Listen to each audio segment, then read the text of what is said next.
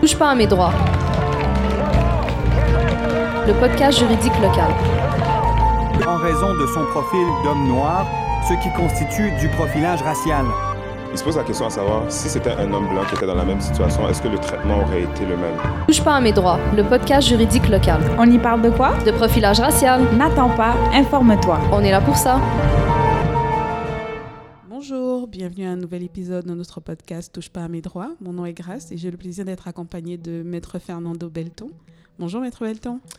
Bonjour Grace, parce que moi, euh, j'ai toujours eu l'habitude de l'appeler Grace, donc je vais y aller avec ça. Puis bonjour euh, à tous nos euh, auditeurs qui nous écoutent aujourd'hui. Ça va bien? Ça va très bien, merci. Bon, moi aussi, je vais t'appeler Fernando, vu que j'ai l'habitude d'appeler Fernando. let's go! Alors, pour tous ceux qui ne te connaissent pas, je vais te présenter en quelques minutes. Tu sais que je déteste ces présentations. hein. Je Ouais. sais que c'est nécessaire. Oui, mais il faudrait quand même qu'on puisse te présenter. Ok, let's go. Ok, good. Alors, donc, euh, Maître Belton pratique en droit criminel et pénal dans son propre cabinet, Belton Avocat. Euh, vous avez également... Tu, ça va, ça va. Tu vas y arriver, tu vas y arriver, let's go! Tu as également fondé avec euh, Ma- Maître Limartine Engrand la clinique juridique de Saint-Michel. Mhm. Et tu y consacres beaucoup de temps, non seulement pour les usagers, mais aussi auprès des étudiants de la branche du profilage racial Mhm. en, en termes de formation. Euh, également, tu, donnes, tu as donné un cours euh, sur le profilage racial à l'Université d'Ottawa. Cette année, euh, cet automne, c'est à McGill. Exact. Et l'hiver prochain, c'est à l'Université de Montréal. Et il ne faut pas oublier Lucam euh, cet été, parce que Oh. sinon j'ai des gens qui ne seront pas contents. Et l'UQAM cet été. Parfait. Et euh, tu plaides également plusieurs dossiers de profilage racial donc, dans ton cabinet. Et euh, certains ont fait la une des journaux. Donc, euh, tu es Mhm. reconnu par, les pa- par tes pairs et par euh, la société comme l'expert en profilage racial. C'est, c'est, ça, reste à, ça reste à discuter, ça. Ça, je ne peux pas, je peux pas, je peux pas m'auto-proclamer là-dessus, ça, c'est sûr et certain. D'accord. En tout cas, pour nous, à la clinique, c'est toi l'ex- l'expert en profilage racial. C'est le mieux qu'ils ont trouvé. Parfait. Alors, euh, aujourd'hui, on va discuter euh, du rapport harmonie Mhm. et euh, de son impact un peu dans ta pratique ou de ta vision. Ça peut être très subjectif aussi, mais je suis certaine que tu, tu- tu es la bonne personne à qui on, on peut poser les questions qu'on a à poser. Eh bien, allons-y. Parfait. Alors, pour tous ceux qui nous écoutent, on va juste faire un peu un, un- un petit topo de ce, de ce dont... Pour ceux qui nous écoutent, on va faire un petit topo du rapport Harmonie. En fait, c'est trois euh, chercheurs qui ont récolté des informations sur les interpellations policières de 2014 à 2017 et qui ont émis des conclusions. Et euh, parmi les conclusions, je vais vous en donner quelques-unes. On estime donc que sur la période, le nombre euh, d'incidents criminels est resté relativement stable, mais le nombre d'in- d'interpellations a monté fortement, soit une hausse de 143 Et euh, en fonction du ratio des personnes qui sont interpellées et le nombre d'interpellations, on considère donc les interpellations, il y, en a, il y en a qui ont été interpellées plusieurs fois, donc à répétition. On a aussi euh, constaté que les interpellations auprès des personnes arabes ont augmenté de quatre fois et tandis que celles auprès des personnes autochtones de sept fois.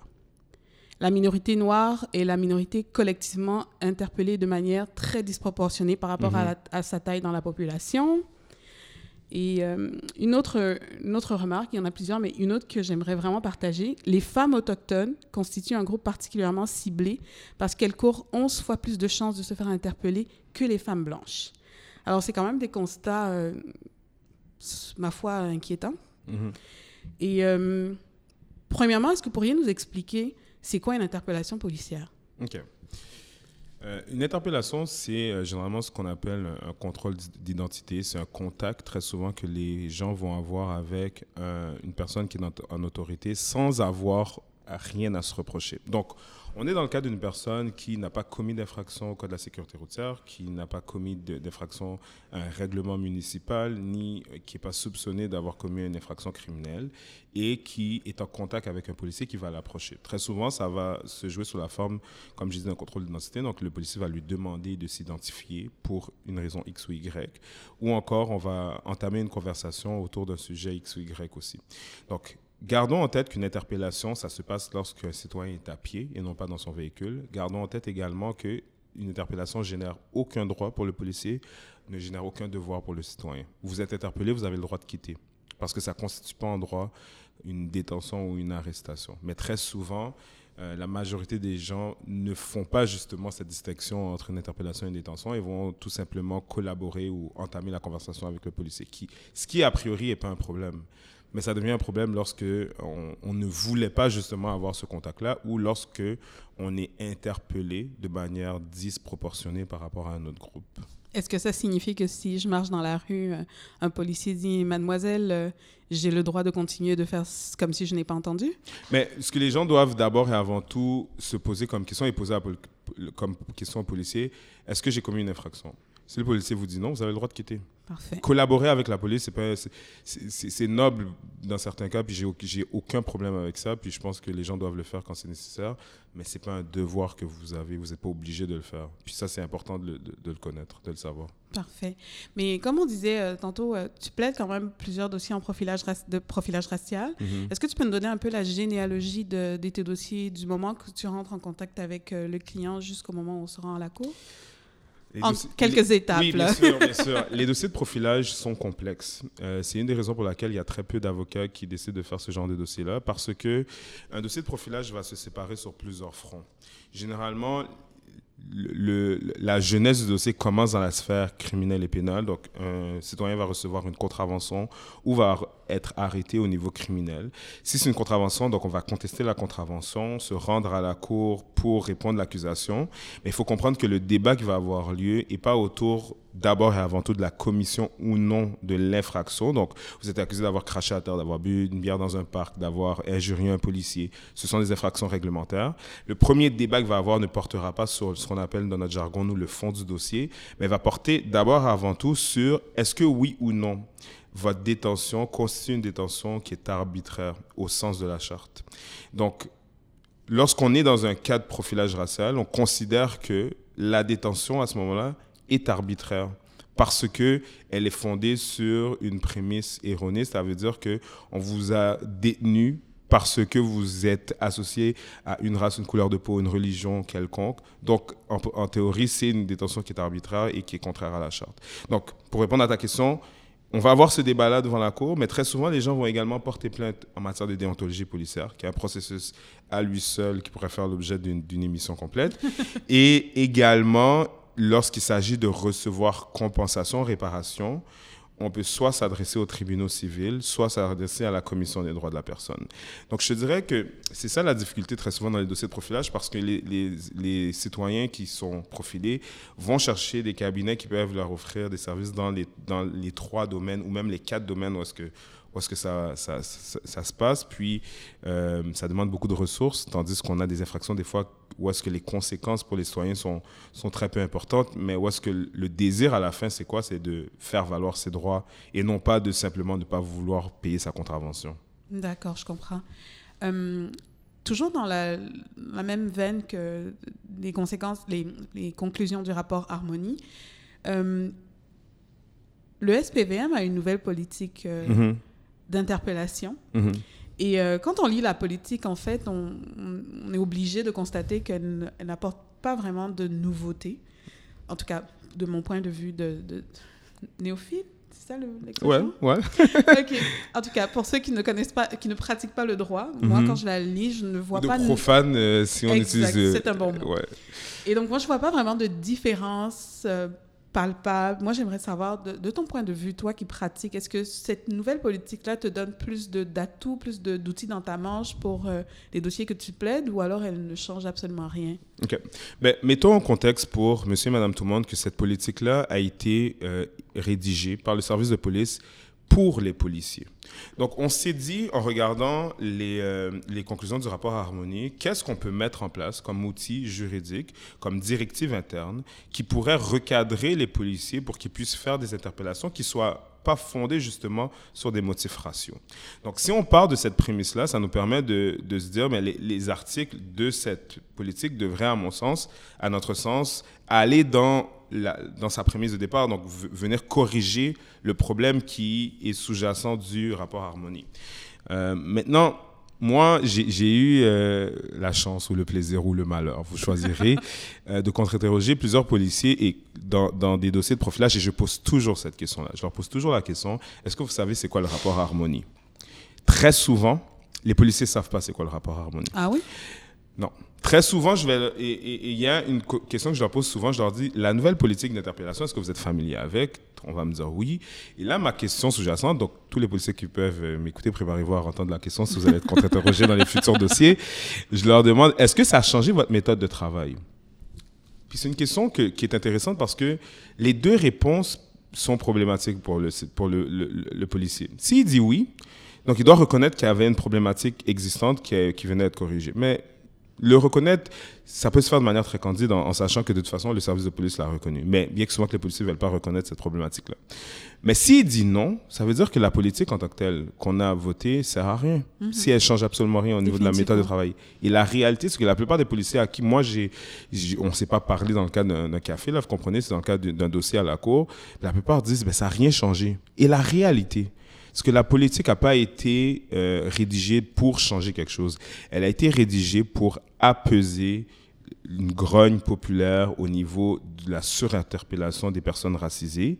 Parce que ce qui se trouve dans la politique change absolument rien dans le cadre légal qui existait avant. D'ailleurs, allez lire là, c'est quatre articles. Mais c'est justement ce que je me proposais. Pe- Peut-être pas tous les quatre arti- articles, mais on parle. Le policier informe la personne euh, au moment d'interpeller une, une personne. Il l'informe des raisons de l'interpellation de façon sommaire, en évitant de divulguer des informations confidentielles ou privilégiées. Moi, j'ai envie de me demander avant, c'était comment? Mhm. Mais euh, l'idée, c'est qu'une personne interpellée a aucun devoir, euh, a aucun devoir, le policier a aucun droit sur cette personne-là. L'informer ou pas, c'est plus ou moins pertinent. Puis gardons en tête qu'une personne interpellée est pas, est pas, elle est pas suspecte à une enquête criminelle. Euh, On, on, on pense pas qu'on va pas, on n'est pas dans un cadre où qu'on veut lui remettre une contravention, sinon on serait dans un autre cadre légal. Puis gardons en tête que l'article 10A de la charte dit déjà ben, qu'une personne qui est détenue ou arrêtée, on doit l'informer sans délai des motifs, des raisons pour lesquelles cette personne est détenue ou arrêtée. Donc, ça a été un peu ça ma réaction, c'est de dire rien dans cette politique, on n'ajoute absolument rien qui n'est pas déjà prévu à la charte. Oui, on, en- encadre l'interpellation qui n'est pas euh, eu- quelque chose qui est visé précisément à la charte, mais gardons en tête qu'une interpellation ne donne aucun droit à un policier. Donc l'encadrer devient à ce moment-là problématique parce que c'est comme si le service de police ça un droit de faire ce que en fait aucun cadre légal lui permet de faire présentement au Québec. Parfait. Euh, toujours dans le cadre de, de notre discussion, moi, je me, posais une question. Si euh, je suis interpellée euh, par la police Mhm. et euh, pour un motif X ou Y, finalement, ça se transforme en, en quelque chose de plus compliqué, on va dire ça Mhm. comme ça, de quelle façon je devrais me comporter pour faciliter ton travail si tu dois me défendre et que j'ai été en fait euh, Mhm. victime de profilage? Il y a plusieurs éléments à ta question qui est très intéressante. Première chose, je veux que les gens comprennent bien que une interpellation, c'est pas une interception. Donc, si vous êtes à bord de votre véhicule, la question que Grace vient de me poser ne s'applique pas à vous parce que l'interception routière a des règles qui sont propres à elle. Vous êtes derrière le volant, on vous demande de vous identifier, vous devez toujours vous enti- vous identifier. Article 97, article 102 de la, du Code de la sécurité routière vous oblige à le faire. ok? Et les pouvoirs des policiers en vertu de l'article 636 permettent à un policier de contrôler votre identité lorsque vous êtes au volant de votre véhicule, indépendamment de la commission de l'infraction ou pas. On règle ça, on met ça de côté. Maintenant, vous êtes à pied, vous êtes interpellé. Euh, moi, je dis toujours, j'ai pas de réponse à cette question. Parce que il n'y a pas une seule bonne façon qu'une victime peut se comporter. D'accord. Une personne qui a été interpellée dans sa vie, euh, comme moi j'en ai vu là dans le cadre de ma pratique, une centaine de fois. Quand la 102e fois ou la la 101e fois, elle décide de péter un câble, qu'elle est en colère, qu'elle vocifère, qu'elle insulte les policiers, qu'elle qu'elle n'en peut plus là et que finalement ça finit par sortir, qui suis-je ou qui peu importe la personne qui entendrait la cause, qui sommes-nous pour pouvoir juger cette personne sur la bonne façon de réagir lorsqu'on se fait contrôler notre identité pour aucune bonne raison? Me permets-tu de te couper Oui, juste pour, pour juste comprendre quelque chose? Est-ce que c'est un, un, un facteur qui est considéré par les, les, les cours au moment où tu plaides de dire que cette personne-là a des circonstances atténuantes dans sa réaction parce que c'est la 102e fois? Absolument, absolument. On a un précédent, l'arrêt de Bellefeuille en parle. C'est un arrêt qui était rendu en 2012 par le juge Tremblay qui nous dit justement, écoutez, monsieur euh, M. de Bellefeuille, à plusieurs reprises, fait état du fait que dans la ville de Longueuil, il se faisait interpeller. Donc, à un certain moment, il sort de son auto, il est en colère, puis les policiers sont pas en mesure de le justifier pour la raison pour laquelle il, a décidé de, on a décidé de l'interpeller. L'arrêt du casque qui a été rendu cette année, encore une autre fois, par le tribunal des droits de la personne, réitère ce point-là, et je pourrais vous en citer plusieurs. Donc, il n'y a pas une seule façon que les gens devraient réagir. La seule chose que vous devez garder en tête, vous avez le droit de protester contre le profilage racial. Euh, le juge Richmond, dans l'arrêt Baptiste, commence son jugement en disant euh, le profilage. euh, alors, conduire le véhicule d'une femme n'est pas une infraction et, et protester contre le profilage racial n'est pas une infraction. Son jugement commence comme ça. Donc, vous avez le droit de protester contre le profilage racial, mais bien entendu, on ne peut pas frapper un policier, on ne peut pas entraver un policier, entraver son travail, c'est-à-dire faire un acte qui a comme but d'entraver son travail. On ne peut pas prendre un téléphone puis lui plaquer en plein visage. Vous pouvez filmer à une certaine distance. Euh, vous avez le droit de protester, dans le sens que exprimer votre désaccord. Puis à la fin, à un certain point, moi je disais toujours aux gens, mais tu sais, restez calme. Euh, Il y a un principe en droit du travail où est-ce qu'on dit obey now, complain later. Euh, mais à la fin, je me suis rendu compte, en voyant beaucoup de dossiers, que c'est pas vrai que obey now, complain later fonctionne pour tout le monde. Parce qu'il y a des gens qui, à la fin, sont juste plus capables et vont l'exprimer. Puis, that's okay also. C'est aussi une, une bonne façon de réagir quand on n'est plus capable, en autant qu'on le fasse, sans frapper le policier, sans entraver son travail, avec les mises en garde que je viens de, de vous donner. Là. Merci. J'ai peut-être une question plus subjective. Euh, Là, tout est subjectif ici, là, mais c'est bon. mais non. Vous parlez de, tu parles de ton expérience et euh, donc c'est différent, c'est pas vraiment subjectif. Et tu t'appuies sur des, des, des- des Mhm. éléments factuels. Euh, mais je pense qu'elle est quand même plus subjective parce que, euh, de mon point de vue de citoyenne, euh, ce n'est pas d'aujourd'hui que on sait que je- sais que si je roule dans une auto puis que j'ai une belle auto, la police, ça se peut qu'elle m'arrête dépendamment de où je suis. Mhm. Mais c'est une impression que c'est un débat qui a- occupe davantage de place depuis le décès de George Floyd. Absolument. Euh, Est-ce qu'il y a vraiment, selon toi, un changement de paradigme? Est-ce qu'il y a un changement dans la façon dont les gens, les citoyens lambda, mais les autorités, les tribunaux, la police gèrent cette, question? Est-ce qu'il y a vraiment une volonté de faire quelque chose ou alors c'est vraiment euh, de la poudre aux yeux juste pour le temps que ça se calme? Mais regarde, OK. La Cour suprême, dans la rallye, euh, va dresser un constat sur un élément de ce que tu dis qui est très important. Rendu en 2019, ils vont dire il est euh, incroyable de constater que lorsqu'on regarde les rapports rédigés sur la question depuis les 10, 20, 30 et 40 dernières années, les constats sont toujours les mêmes. OK? Les constats sont les mêmes pour les personnes qui sont victimes, c'est-à-dire qu'on a les mêmes revendications qui, reviennent sans cesse, mais on a aussi les mêmes réponses des services de police. En 1991, il y a, euh, en 11 novembre 1900 euh, pas 1991, en 11 novembre 1987, il y a eu le décès de Anthony Griffin à Montréal. Anthony Griffin, pour vous expliquer, est sorti de son auto. Il n'était pas armé, il n'était pas violent. Et lorsqu'il est sorti de l'auto de police parce qu'il n'est pas menotté, il a commencé à courir. Les policiers l'avaient déjà fouillé, donc savaient qu'il possédait aucune arme sur lui. Le policier va dégainer son arme, va lui dire d'arrêter. Monsieur Griffin va s'arrêter et il va lui tirer une balle dans la tête et va mourir. Le chef de police, à ce moment-là, va exprimer son, ses, condoléances, va dire qu'il y a une bavure policière qui a été faite. La réponse de la police, c'est de dire, et là, je cite des policiers dans une manifestation qui a eu lieu, qui ont dit, euh, on ne sait plus comment réagir. On ne sait pas si on Ouais. doit arrêter ou pas les gens. Et lors de la, manifestation, on disait, le, le chef de police n'a pas du sang de police Dans ses veines, veines. ouais. ok? Parce que lui, il a reconnu que c'était une bévue policière. voilà. Ouais. Maintenant, rapportons-nous aux événements récents par rapport à George Floyd.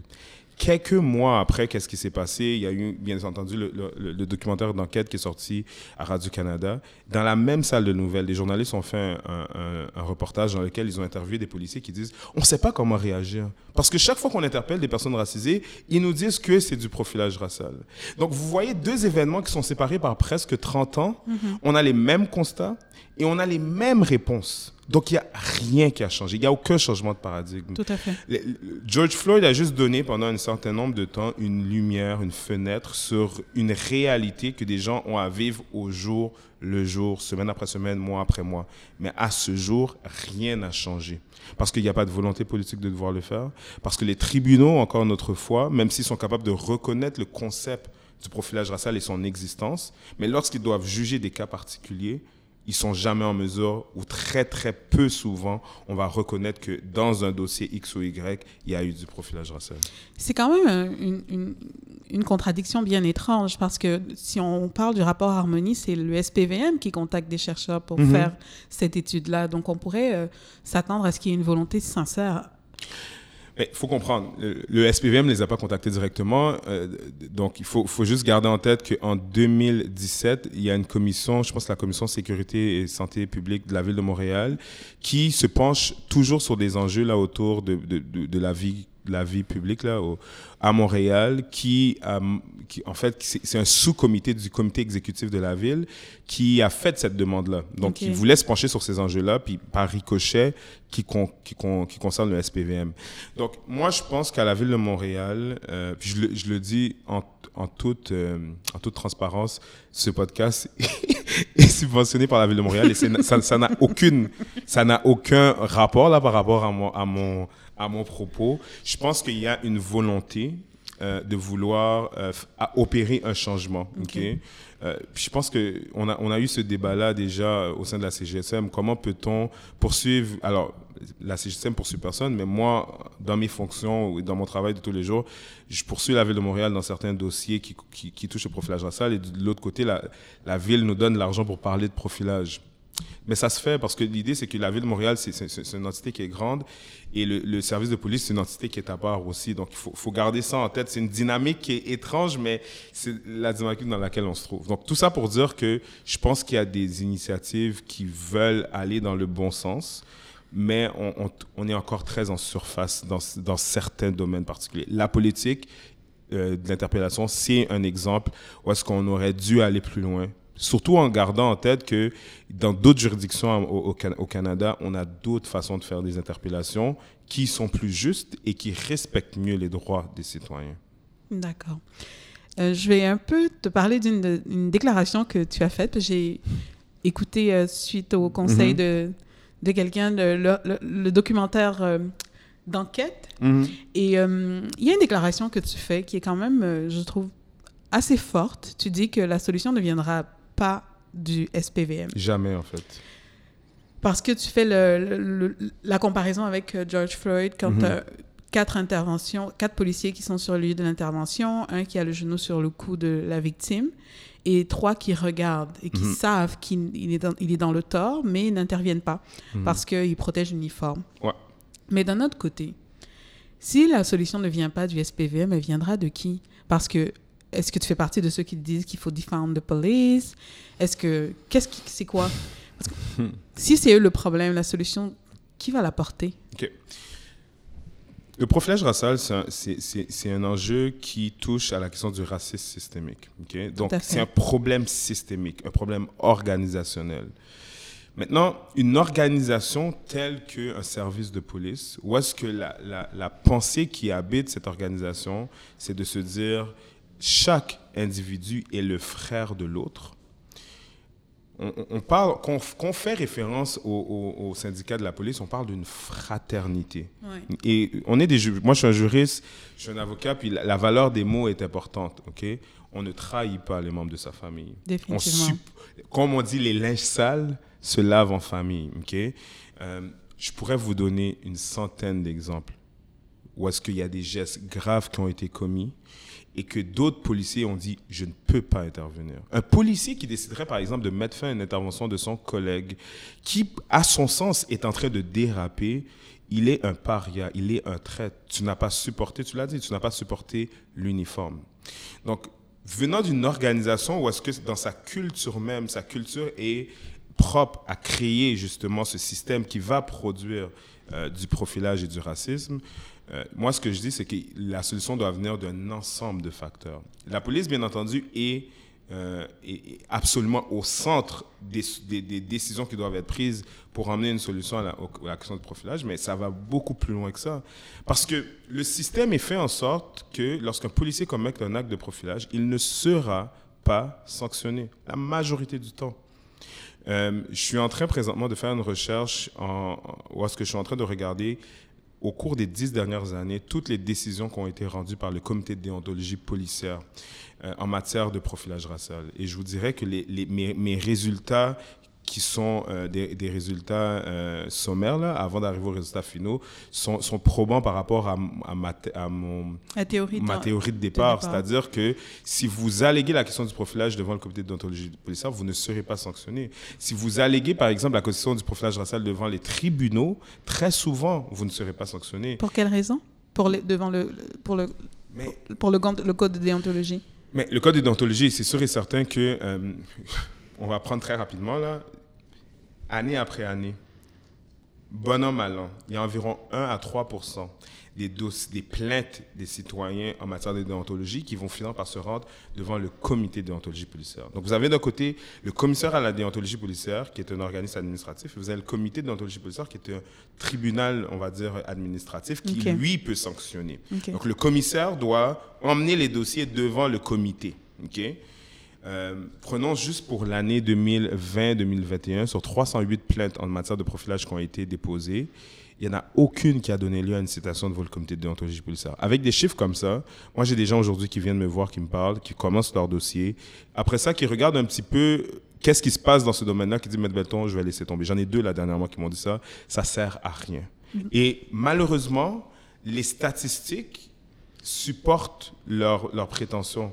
C'est sûr et certain que moi, je crois qu'on doit déposer le plus de plaintes possible, plaider nos dossiers au fond, puis aller au fond des dossiers. Mais la réalité, c'est que nos chances de succès devant les tribunaux sont tellement faibles dans ce type. On, on part tellement avec des prises de départ que c'est n'est pas de nature, justement, à rassurer une personne que si je porte plainte, effectivement, je vais avoir gain de cause. J'ai peut-être une question. Sur les, 300, les 308 demandes, qui les évalue? C'est mmh. qui les membres euh, du commissaire? Mais au niveau de la déontologie policière, il y a plusieurs étapes. Vous avez une première étape de l'admissibilité. À cette étape-là, il y a certains dossiers qui vont tomber. Ensuite, une fois que vous passez l'étape de l'admissibilité, vous devez aller en conciliation. Donc, on vous oblige. Écoutez-moi bien sur ce que je vous dis, OK? Un, un, conciliateur va vous obliger à vous asseoir sur une table. Comme moi et toi, on est assis, Grace, un en face de l'autre, en face du policier qui vous a commis l'acte qui est dérogatoire. Donc, moi, je, je, je suis toujours je prends toujours, je fais toujours attention aux parallèles qui sont peut-être douteux, mais ce parallèle-là, il est fort dans mon esprit. Mm. Prenons une personne qui est, qui est, qui, qui est victime d'une agression sexuelle et qu'on lui obligerait à venir s'asseoir en face de son, de son agresseur. agresseur. Pour venir lui relater, mais justement, on, on veut mm. favoriser ce qu'on appelle une conciliation. Qu'est-ce qu'il y a à concilier? Je trouve pas qu'elle est bancale ta, ta comparaison est très à point. J'ai des gens, par exemple, qui... qui je, je, prends le cas d'un dossier sur lequel je travaille qui est médiatisé. Jeune de 14 ans, un policier l'arrête parce qu'il flânait, on l'arrête de genoux sur le cou. Ça se, la nouvelle a fait le tour, le tour du Québec, ça se retrouve dans le New York Times. Comment on va, on va forcer des gens comme ça à s'asseoir sur une même table pour, pour discuter? On va discuter de quoi? J'ai une femme, par exemple, arabe, qui avait été euh, interpellée de manière très violente par un policier, une femme voilée, qui a tellement, à une cinquantaine d'années, face à un, un homme très bâti, là, qui a tellement été secouée qu'elle a perdu son voile devant l'entièreté de ses voisins oh qui étaient en train Dieu. de regarder l'intervention. Sa fille s'est fait plaquer contre le véhicule de police qui était chaud parce qu'on était en juillet et sort avec des marques de brûlure sur son corps. Accusé ensuite au criminel, autant la fille que la mère. Et là, vous voulez mettre ces deux personnes-là, un en face de l'autre, pour discuter. Maintenant, je, je pourrais, je, je, pourrais parler longuement là-dessus, mais je trouve que c'est tellement aberrant. À, au niveau de la conciliation, il y a des dossiers qui tombent. Ensuite, il y a la question de l'enquête. Une fois que l'enquête est faite, il y a des dossiers qui vont tomber. Ensuite, vous devez vous rendre devant le comité d'ontologie policière et vous devez gagner votre cause. C'est le, le, le, le, chemin de la croix. Okay? C'est le combat du pèlerin. Et très peu de personnes arrivent à se rendre à travers toutes ces étapes-là. J'invite les gens à aller regarder peut-être là le dossier de M. Boutin, ok, euh, de commissaire d'adéologie contre Boutin, où est-ce qu'on a un cas où est-ce qu'il s'est rendu jusqu'à la fin. Et la seule raison pourquoi on a réussi à se rendre jusqu'à la fin, c'est que M. Pradel Contant, qui était la personne qui était victime dans ce dossier-là, euh, alléguait qu'on l'avait arrêté pour des motifs raciaux, qu'on avait détruit la vidéo qui était sur sa caméra, qu'on l'avait bousculé, qu'on avait ri de lui parce que c'est une personne handicapée qui est noire. Donc wow. plusieurs questions d'intersectionnalité. Et le, ce que le policier savait pas, c'est que il y avait une caméra vidéo dans la station-service qui filmait l'intervention et qui contredisait l'entièreté du rapport policier. Malgré ça, ils sont allés jusqu'au procès à la place de reconnaître leur culpabilité. Et malgré ça, présentement, malgré que le policier a été trouvé coupable, il est en appel présentement devant la Cour du Québec sur la question du profilage racial. I could keep going, mais je,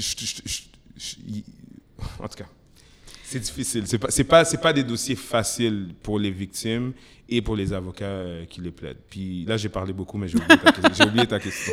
Non, elle a, tu as répondu à ma question. Mais euh, quand on t'écoute, c'est un peu décourageant. Oui, je sais. Mais euh, je, même si je suis profane, que je ne pratique pas encore le droit, je pense que ça reste quand même important de continuer de, Mhm. de déposer des plaintes. Mhm. Moi, j'aimerais que tu dises à ceux qui nous écoutent qu'est-ce qu'ils devraient faire? Si on estime qu'on est victime de profilage racial. Pour quelqu'un qui ne sait pas c'est quoi le droit, il sonne à quelle porte, il cogne où? Ben, je, vais- leur dire, bien entendu, venir à la clinique juridique de Saint-Michel. No- Nous, l'idée, c'est sûr et certain que le tableau que je dresse est noir, puis je dis toujours à mes étudiants euh, dans les facultés de droit, euh, on garde, j'ai un cours qui porte sur les solutions au profilage racial à la fin du cours, où est-ce que justement, on- ça a été noir toute la session, mais regardez, je vous mets un petit peu de lumière. L'idée, c'est que il faut continuer à se battre. Il faut continuer à faire de la recherche sur ces enjeux-là. Il faut essayer d'outiller les tribunaux avec le plus de ressources nécessaires euh, pour être en mesure de comprendre les enjeux. Il faut savoir plaider le droit autrement. J'invite vraiment étudiants en droit avocat qui, qui nous écoutent à savoir qu'il n'y a pas une seule façon de plaider un dossier. Moi, je suis quelqu'un, je suis très méticuleux au niveau de la question de la stratégie. Ça, me- passionne beaucoup. C'est-à-dire, lorsque je vois un dossier, puis je vais beaucoup réfléchir, il y a le, côté juridique de la chose, mais il y a aussi une question de dire de quelle façon je dois emmener tel argument, quel angle d'approche que je dois avoir?